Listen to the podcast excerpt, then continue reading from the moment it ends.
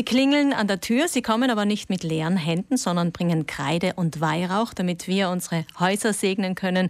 Die Sternsinger sind wieder unterwegs. Schon bereits vor Silvester, vor dem Neujahr waren sie unterwegs, haben für einen guten Zweck gesammelt. Bei anderen ist es noch ausständig. Sie sind eben jetzt in diesen Tagen unterwegs, weil sie in den Ferien sind, denn es sind Kinder, die bei ihnen vorbeikommen. Bei uns heute eine der Sternsingergruppen aus Gries, begleitet von Eileen Steinhauser und von Julia Leimstädter, die erste Vorsitzende der katholischen Jungschau. Guten Morgen. Guten Morgen. Und zwei ganz mutige Sternsingerinnen haben sich auch vors Mikrofon getraut, Ruth und Clara, beide schon seit sechs Jahren dabei. Was gefällt euch denn besonders gut am Sternsingen? Ähm, dass man, weil zum Beispiel heuer sind wir in ein, ähm, sind wir in einer Psychiatrie für kleine Kinder gegangen und dann hat man gesehen, wie so Kinder sich so gefreut haben und manche Menschen warten auch wirklich auf jemanden. Und ja, das ist dann einem ganz schön zu sehen und dann kriegt man manchmal also Kekseln und etwas zu trinken und ja. Also ihr bekommt nicht nur Geld, das gesammelt wird, sondern ihr bekommt auch Süßigkeiten, wahrscheinlich Weihnachtskekse, kann ich mir vorstellen, oft, aber ja. auch andere Süßigkeiten. Rot, erzähl du mal. Ja, die Leute sind immer ganz offen und sie geben uns allem etwas zu essen, wenn sie einen Brauch kennen. Und ja, sie sind meistens ganz nett und geben uns auch etwas.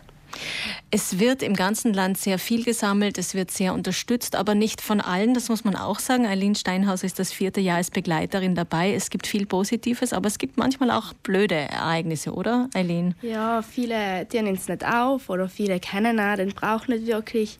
Da muss man sich manchmal ein bisschen erklären. Aber manchmal wird man trotzdem abgewiesen und das dämpft dann ein bisschen die Motivation bei den Kindern, aber mhm. bei den Leuten. Und ja, aber also meistens muss man wirklich sagen, sind die Leute wirklich zuvorkommen und unterstützen uns ganz kräftig.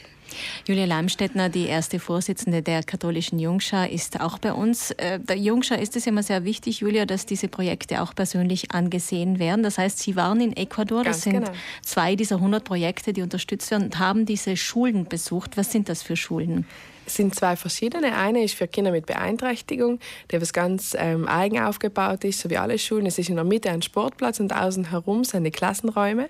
Und da gibt es eben je nach äh, Kompetenz und Fähigkeiten der Kinder, was sie haben, ob sie schon lesen können oder ähm, mehr eben mit den Händen oder ob sie sprechen können oder ob sie überhaupt gehen können oder noch im Rollstuhl sein. Gibt es verschiedene Gruppen, wo sie eben nachher eine Beschäftigung haben und verschiedene Tätigkeiten machen, wie Ketteln knüpfen oder eben auch Molen oder eben zwischen Handarbeiten und auch ähm, Übungen, für die wir von der Schule kennen.